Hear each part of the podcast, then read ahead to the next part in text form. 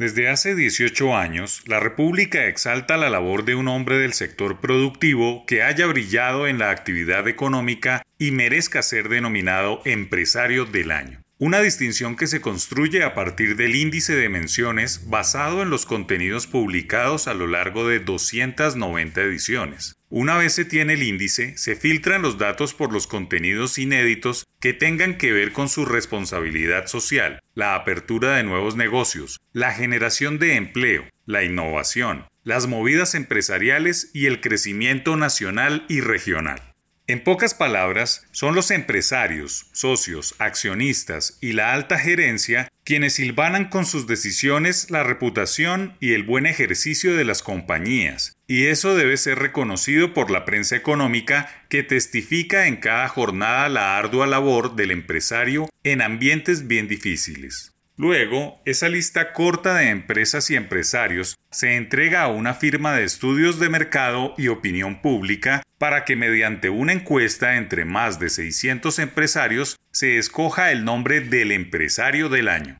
Así se viene haciendo durante casi dos décadas, pero el año pasado no fue fácil para nadie y hacer empresa se convirtió en una labor para hombres comprometidos con el país y su gente. Hacer empresa en Colombia siempre ha sido más que un acto de buena fe. Las altas cargas tributarias, la inseguridad jurídica, los carteles que atentan contra el libre mercado, la tramitología, la corrupción, las obsoletas normas laborales, la mala infraestructura, las deficientes conexiones tecnológicas, además de la burocracia y los inherentes riesgos de seguridad como la extorsión, secuestros y robos ordinarios que completan el rosario de dificultades para quienes tienen que invertir, generar empleo y pagar impuestos. Pero todos esos obstáculos ordinarios se pueden multiplicar por cientos en las regiones, en la provincia o como dicen los funcionarios en los territorios, todos calificativos que hablan del centralismo reinante desde la óptica central.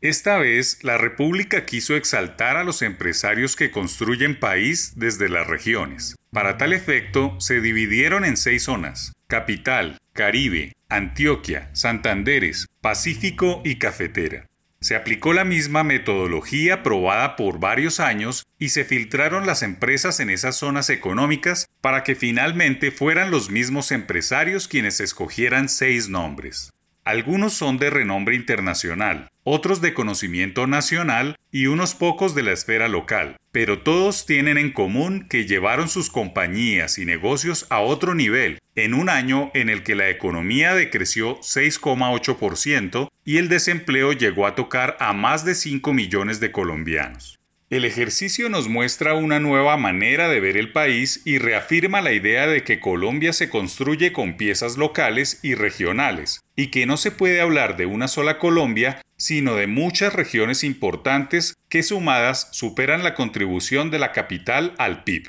Todas las distinciones suelen ser chocantes porque se quisiera acertar en los que más lo merecen y conciliar distintas opciones, pero nunca se logrará la plena satisfacción de todos los jugadores en una economía de mercado. No podemos dejar de repetir que es por el sector productivo que el país no se ha parado y que se merece mejores condiciones desde el marco institucional.